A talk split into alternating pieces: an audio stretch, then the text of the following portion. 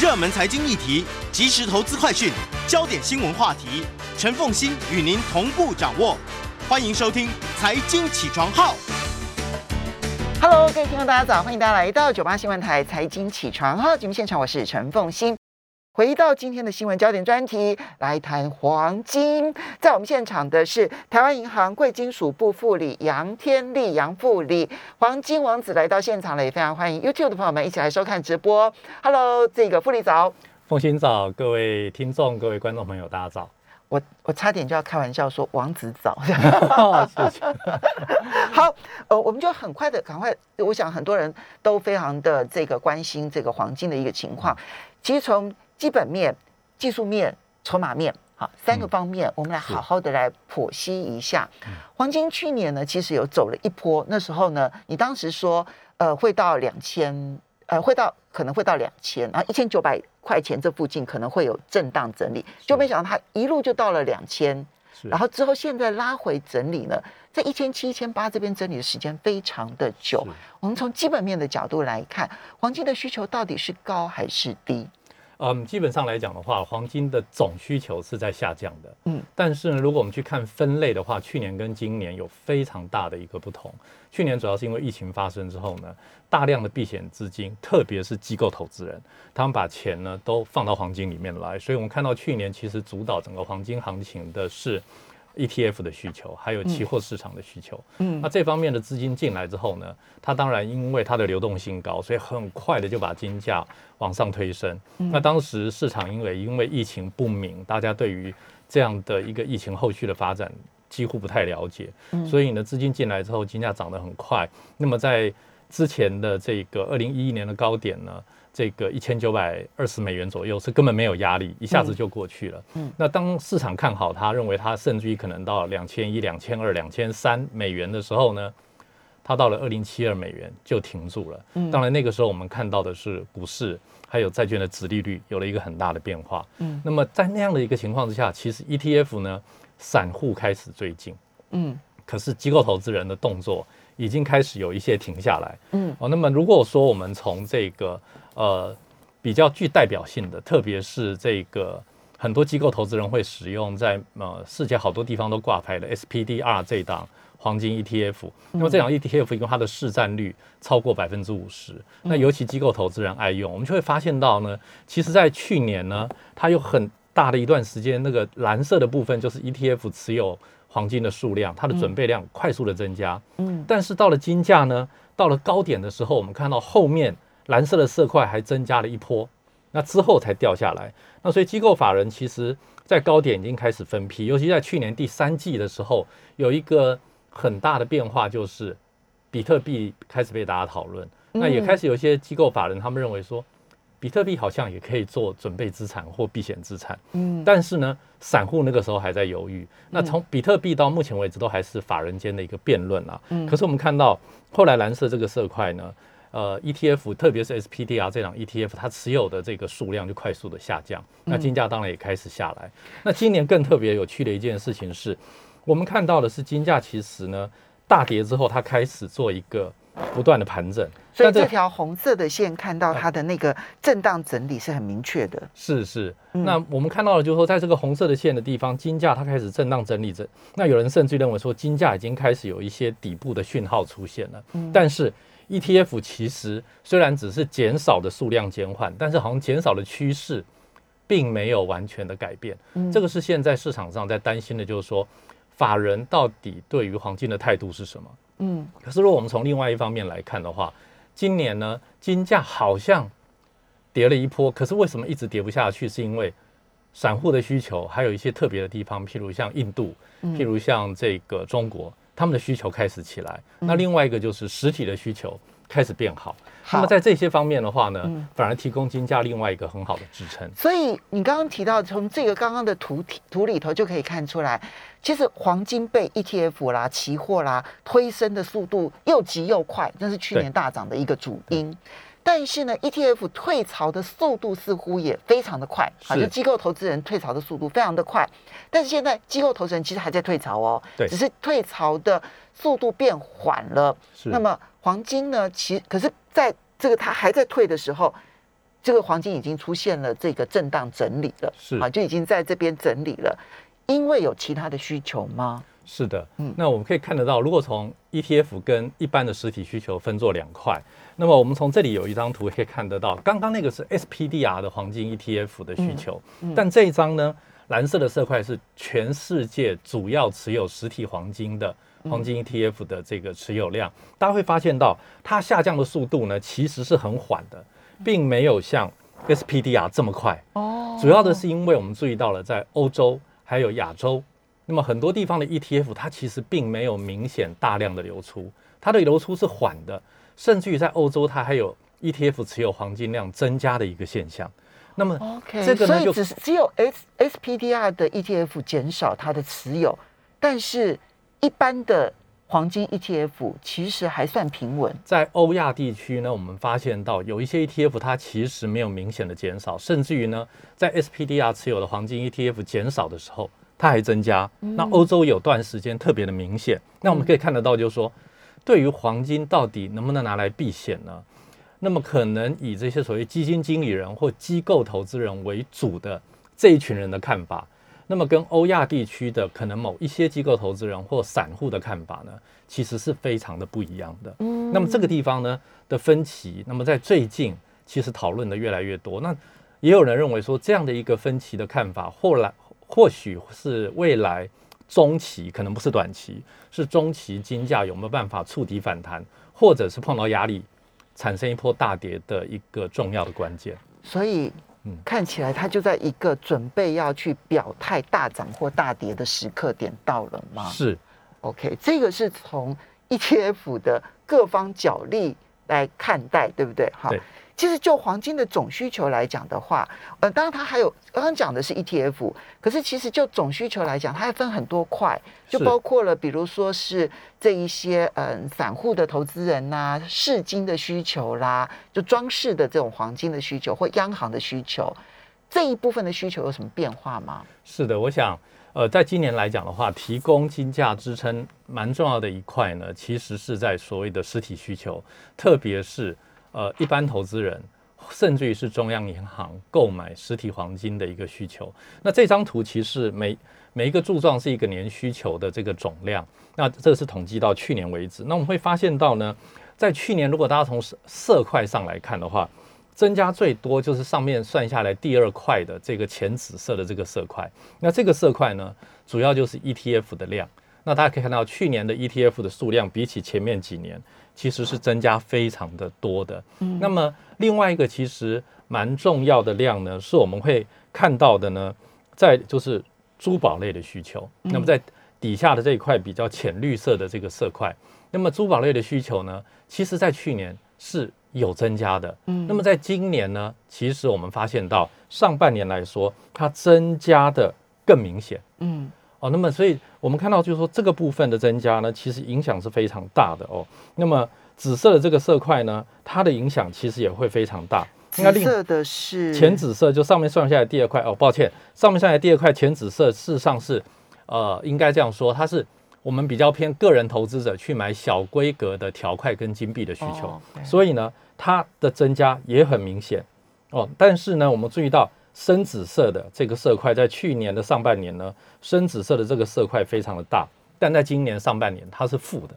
它掉下来了，好嗯。去年上半年紫色这一深紫色这一块，它就是 ETF，就是 E ETF。好，去年上半年 ETF 成长的速度非常的快，也嗯推升了这个黄金的价格。对，但今年上半年它变成负面因素，净流出，它变成净流出，所以导致了金价的下跌，而且整理，对不对？好，但是从今年的总需求来看的话呢，上半年总需求有几个比较明显成长的，一个是珠宝这一个需求大幅度成长珠。宝是大大需求，对对它中尤其是中国大陆跟印度，其实美国也有增加，OK，、然后第二个部分就是属于散户的投资反而增加了。就是这个浅紫色的色块，浅紫色的色块呢，它主要是来自于小规格的条块跟金币的需求，还有一个需求啊，嗯。是橘色的需求，是。这个是中央银行的中央银行的需求是，中央银行的需求也小幅增加。中央银行的需求其实也有了一个蛮不错的变化。我们如果从中央银行的需求来看的话呢，会发现到，那么在这个上面呢，也是从二零一一年开始呢，每一年的上半年中央银行所买进的黄金，那么主要它是一个买卖相减之后，它是净买入或净卖出。我们看到它在上面来说的话，表示它都是净买入。那在这个净买入量里头，我们会发现到今年的上半年，其实中央银行，所以我们就稍微休息一下。欢迎大家回到九八新闻台财经起床号节目现场，我是陈凤欣。好，刚刚呢，这一个在我们现场的是台湾银行贵金属部副理杨天利杨副理，也非常欢迎 YouTube 的朋友们呢一起来收看直播。我们来谈黄金，刚提到了，就是去年驱动黄金大涨大涨，其实是跟很多机构投资人所买的 ETF 推升有关，是，但他们来得快，退潮的速度也非常的快。是，然后所以导致了这个金价呢来到了高点之后呢，又突然之间的重挫。那但是呢，我们整理了之后，这些机构投资人还在测，但是黄金已经出现了整理。这个整理其实跟它的其他需求还在成长有关，就是说机构投资人是减少的，好，ETF 是减少的，但是其他散户或者欧亚的 ETF 增加。然后珠宝的需求就是黄金饰品的需求是增加，中国跟印度哈对最明显。然后第三个呢是央行的需求看起来也是成长的，就各国央行做呃货币储备的黄金需求也是增加的。我们来看，好的，那么我想从这张图呢，我们可以看得到，它是从二零一一年到目前为止，每一年上半年。中央银行它的净买卖的数量，那当然看起来都是净购入。那么我们在今年上半年看到呢，其实这个数量很高，比起呢这过去十年以来可以看得到，它几乎是在上半年的第三高的。那么另外一个很重要的是，在这图上有做了两条线，红色的这条线是五年的上半年平均量，那么蓝色的这条线呢是十年的上半年平均量。那我们可以发现到，其实呢今年上半年是远远超过平均量的。这里面有一个很很有趣的现象是，去年在疫情很紧张的时候，有一些新兴国家，他们为了要这个所谓的纾困或者是呃救疫情，手上的这个资源太少，他们甚至于是卖掉黄金储备来换钱。那么，但到今年他们觉得好像情况好一些了，他们反而把卖掉了黄金再买回来。那另外呢，也有一些新兴国家会认为说，在这样的一个情况之下，市场上面可能随时都可能有。类似货币或金融乃至于系统性的一些风险，所以有一些比较呃，我们看起来是中小型的国家呢，他们开始在增加他们手上的这个黄金储备。那另外，当然市场上也不断的传言，就是说，呃，像中国大陆也在增加它的黄金储备，它用各种不同的管道，不管从民间，那么或者。呃，不见得是人民银行，那么甚至于他从他们自己的这个金矿，那么各种角度呢，可以来增加他的黄金储备。但是这一类的调节在数字官方的数字上其实看的不是很明显，但是在市场的传闻上听到了很多。但是从公开的数据上来看，我们知道非常多的新兴国家其实目前都在调整黄金准备，那么预防可能发生的一些情况。那这些央行的。这样的想法或做法，或许也可以当做我们的一个参考。好，所以我们总体来说，我们从需求面的角度来看，我们可以说黄金的需求现在它的之前就是需求有有有滑落，那因为机构投资人突然之间撤走的关系。对，但现在应该是平稳而比较偏增加了吗？嗯，基本上来讲可以这样说，因为。我们看到 SPDR 的这个黄金 A ETF，它所持有的这个黄金量呢，大概已经降到了一千公吨左右。嗯，那原来市场在预期是全球主要持有这个实体黄金的这些 ETF，它的持有量也可能要降到三千公吨以下。嗯，但我们注意到的是，SPDR 的这个持有黄金量降到了一千公吨左右之后呢，就开始在这个上下。盘整了，嗯，有偶尔掉下去一点，但又又会很快上来，嗯，但是以全球主要持有实体黄金的这些 ETF，他们所持有的这个黄金数量呢，其实到了三千一百公吨就停住了，嗯，根本没有降到三千公吨以下，嗯，那我们可以注意到，也就是说，也开始有一些欧亚的，可能是法人，也可能是个人，他们呢比较偏向于说，我也可以持有 ETF，当做一个个人的投资，或者是。比较偏避险资产。那最近最大的辩论，也就是说，把黄金当避险资产的操作策略，跟把黄金当投资的操作策略，其实完全不一样的。嗯，那我们可以看得出来，央行是拿来做储备，所以它的思考点可能价格不是最重要，反而是它对市场或者对整个系统的一个看法。嗯，那么但是呢，一些比较保守的法人或者是一些这个比较稳健的个人投资者，他们所持有黄金的目的，大概都会比较偏所谓的避险。那这个时候，它会在这个时候增加。但是如果是一些比较积极的基金经理人，或者是呃像避险基金等等，他们或许是比较灵活的在调节。那这个时候，他可能就会把黄金卖掉，转到股票或比特币这一类的资产。那么，对，所以我们可以结论说是投机型的买卖盘现在退潮的速度很快了。是留下来的，它基本上避险的需求的这一种思维是占绝大多数的。以目前来说的话，避险需求的思维跟因为经济慢慢慢慢的增长所带来的消费需求是支持黄金蛮重要的一个因素。嗯，但是呢，黄金涨不上去，还是跟市场的这些比较积极型的，嗯，或者是冒险型的投资人所持有的那个 ETF 或期货的变动是有关的。好，当然刚刚讲了需求面，但我们还是要看一下供给面。供给面的部分有没有一些重大的变化会？影响整个的黄金的价格呢？是，我想在供给面来讲，我们看的两个最主要，当然就是矿产跟这个回流的黄金。那事实上，在去年我们来看的话呢，呃，矿产是减少的。那主要是因为疫情的影响，根本很多矿它都已经暂停营运了。嗯，但在今年来讲的话，很多的矿它开始恢复营运，所以我们会认为说，在这个图上面呢。呃，比较深绿色的这个色块是矿产量，那去年有看到它减少，那今年我们认为矿产量会比较明显的增加，是因为有一些矿它开始恢复营运。但是呢，另外一个是回流金，就是黄色的这个色块。以黄色的这个色块来说呢，其实在去年曾经很有趣的一个现象是，在亚洲去年的回流金大量的增加，可是，在欧美呢？却没有什么明显的回流金，所以如果我们从黄色的色块来看的话，回流金基本上在去年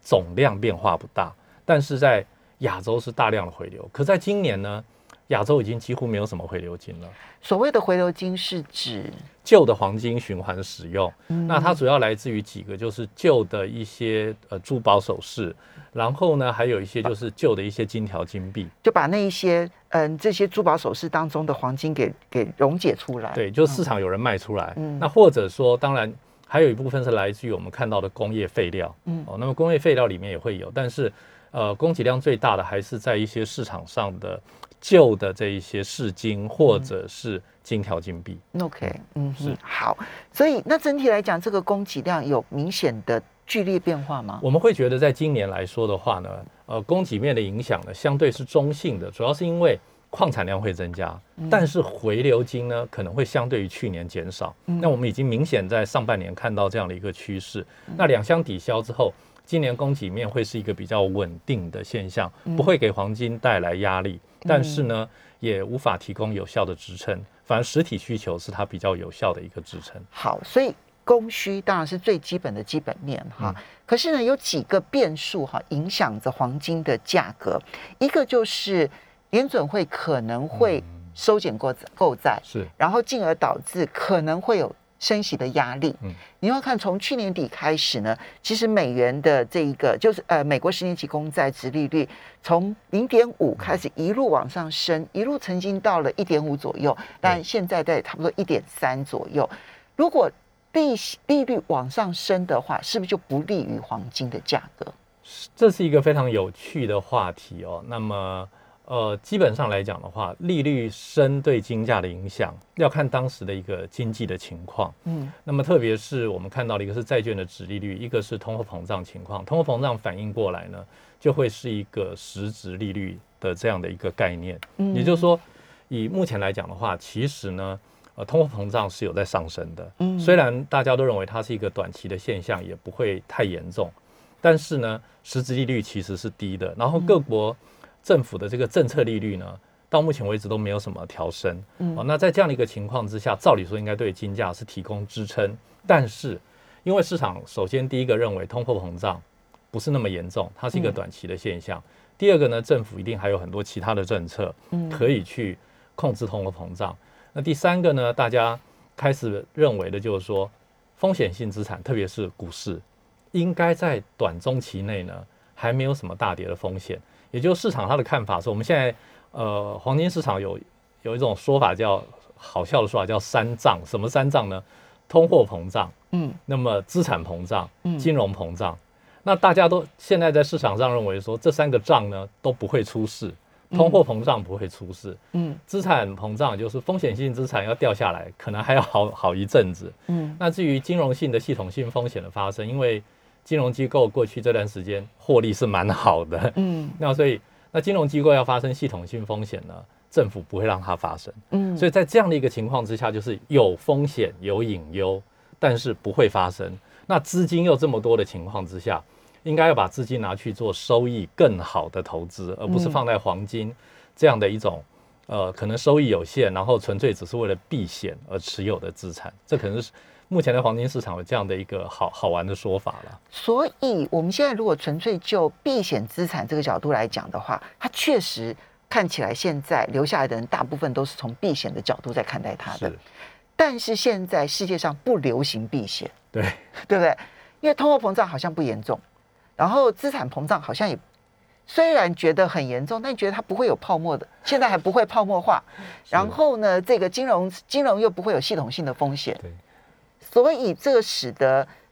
我们应该讲避险意识降低，对所以黄金的需求就没有那么的强劲。对，因为避险意识降低，然后呢又对呃经济前景还算乐乐观，然后对央行的政策的能力也还算信任，嗯然后又有这么多的钱，不知道应该往哪里去，嗯所以这个时候呢，呃，我们会看到可能风险性资产的市场，乃至于像比特币这样的这一些资产呢，它都会继续的往上涨。那黄金在这个时候呢，就是只能等待一个转折的机会，也就是说有一天可能风险真的发生了。那至于利率的角度呢，从过去的经验来讲，美国的升息对金价的影响要看当时的经济情况。在这里有一个可以让大家参考的资料哦。那这张资料呢很有趣，我们看到扣掉了二零一五年底之后的升息，前面的几次升息呢，我们注意到，其实升息之后呢，金价的表现呢是两跌两涨。嗯那么，所以通常都要看它背后的因素。那离我们最近的，除了二零一六年、二零一五年底之后的这次升息呢，那么另外看到的就是在前面二零零四、二零零五年这次格林斯潘在任的时候，这次升息。那这次升息是非常凶猛的，但金价呢也涨了百分之五十几。嗯哦，所以可以看得到，就是说，因为当时美国的房地产跟美国通货膨胀是一个话题，所以这一次如果美国开始缩表，乃至于呢，有可能在明年底或后年升息的话，那要看当时通货膨胀的情况，还有以目前来说，另外两个账就是资产膨胀跟金融膨胀的情况怎样。如果所以不是单纯的升息问题。欢迎大家回到九八新闻台财经起床号节目现场，我是陈凤欣。在我们现场的是台湾银行贵金属部副理杨天利杨副理，也非常欢迎 YouTube 的朋友们一起来收看直播。所以，如果我们从过去的例子来看的话，升息本身它并不会影响黄金的走势是，而是要看那个大环大环境是是。什么原因升息才会影响国际上面的这个黄金的走势。如果我们纯粹就美国十年期公债殖利率，因为美国十年期公债殖利率就也有考虑到背景因素了嘛，那它的它的他们算是负相关还是正相关呢？嗯，基本上来讲的话，我们一般会认为说，美国十年期公债殖利率跟金价是负相关的，因为殖利率它可能是会有一个比较未来的一个预期性的心理在里头，它比较比政策性的利率更能够反映市场的看法。那尤其在去年，我们可以看得到，就是呃，在疫情之后呢，那么我们看到美国美债的殖利率是下去的，金价有很大一波上涨。那去年八月金价高点之后，金价下来，也看到美债的殖利率是快速的上升。嗯那么在今年来讲的话，其实也出现了这样的情况。嗯那最近当然有一点纠结，可是在这个纠结中，如果我们每一个小波段去分析，它基本上还是负相关的。嗯那么在，所以我们认为美债殖利率它的确有一个比较前瞻的指引的效果，但在最近来讲的话呢，其实黄金对于美债殖利率跟美元的这个反应呢，相对是有限的，因为我们看到美国十年期公债的殖利率呢，这段时间其实都在一点五、一点四以下。嗯。可是照过去的经验的话，这个时候金价应该要抓到机会反弹。嗯。但在这段时间，因为讨论美国的这个缩表或升息，讨论的非常的多，嗯。那再加上就是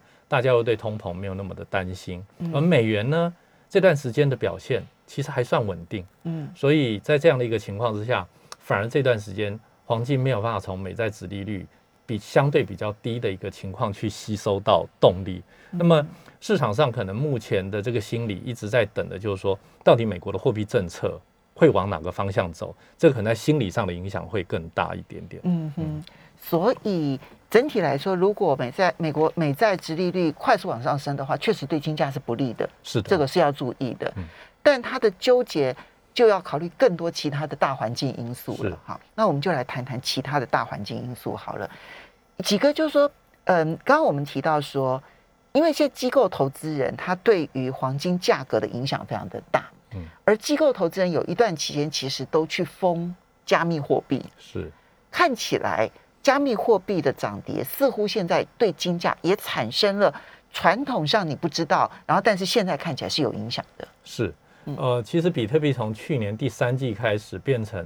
一直被呃当做影响金价一个很重要的因素。那在最近来讲的话，我们甚至可以发现到，在这一波，尤其是我们用过去两个月，特别七月以来，比特币的一个表现，它跟金价几乎就是反方向的。嗯可是我们也注意到，就是说七月以来这一波比特币的反弹，从低档反弹上来的过程里面，金价并没有真的很弱，但它就是盘整，吸收不到动能。嗯那目前我们看到的是，呃，市场的辩论是认为这个样子，就是说，比特币它慢慢的会成为一种普遍被接受的资产，甚至于可以慢慢的被接受为是一种可以当做货币交易的媒介，就可以买东西。哦，这这样的看法，那所以它具有货币替代效果了。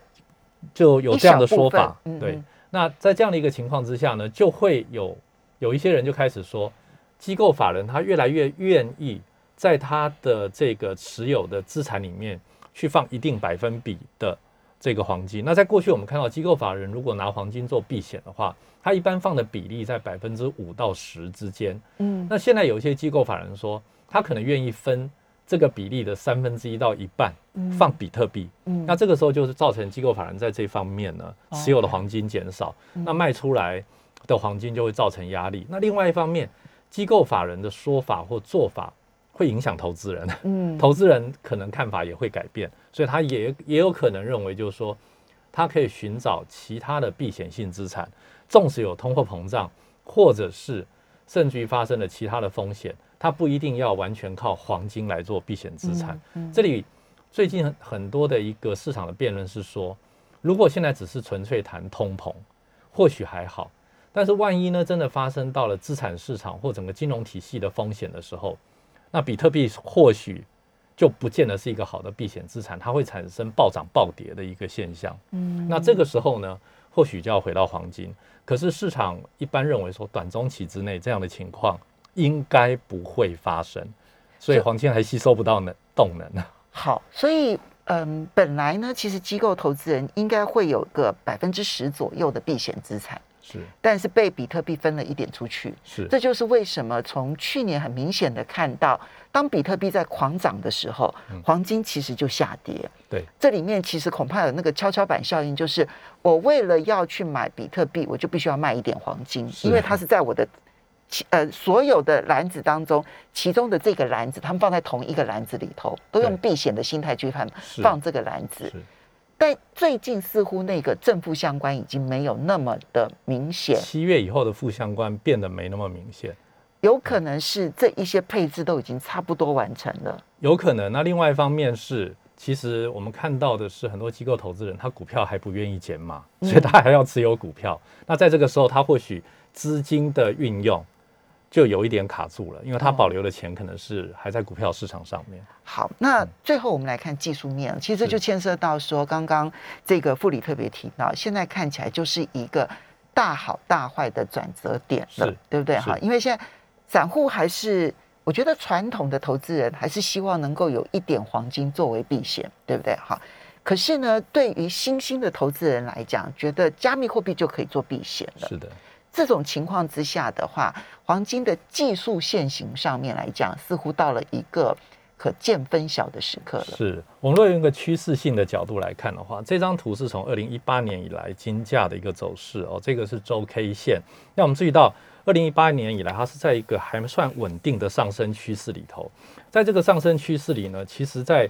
这一波七月的时候，曾经一度跌破这个上升趋势线，但是呢，还算能够支撑得住。那么但是从去年三月的呃八月的高点以来，形成了一个收敛的形态。那目前慢慢的在往这个收敛形态的终点走，因为这是一个周 K 线，又是一个比较长的线，所以呢，市场在这个部分会有一些担心。那这里也会有一些辩论，就是说，真的在这个收敛形态下，它一定会跌下去吗？因为我们有注意到，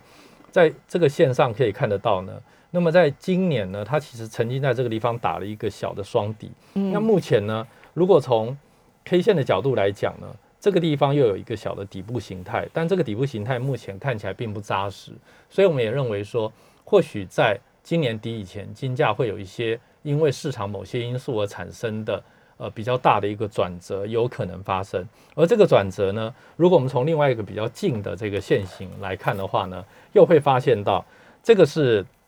去年到目前为止的一个金价的走势，其实是很很有趣的是。在去年八月涨到高点之后呢，市场本来认为是跌两波就 A、B、C 就完成了，就没想想到现在又跌了一大波。那这一大波跌完之后，市场现在有两种解读，一个是从去年的八月一路跌下来，跌到今年初，这个叫 A 波，然后 B 波反弹，那就变 C 波下跌。那这样的话，大家会看到有好多国际金融机构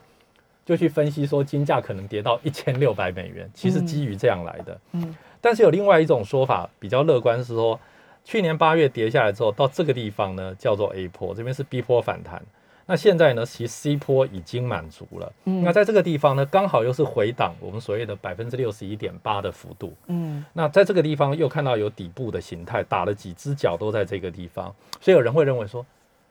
三分之二的修正已经够了，它应该要开始往上走。那所以这个也是我们目前看到的。呃，市场的一个辩论。那么目前我们可以看得到，一些主流分析机构如果做短中期的预测，看金价是比较不是乐观的，因为认为说大部分的资钱还是会在风险性资产，在比特币或者在一些比较积极型的投资，黄金是吸收不到动能。那短期又有所以美国缩表啦等等的一些考虑。但就中长期，他们认为除了刚我们讲的那个三障的风险之外，还有地缘政治的风险。嗯，那还有一个就是说政策可能不是那么有效。嗯，那么这那疫情的部分就比较难讨论了哦，所以他们认为说中长期来讲，金价很可能在今年底以前会有会有一个比较明显的变化。那往上或往下现在不太确定，我们只能说短线我们看看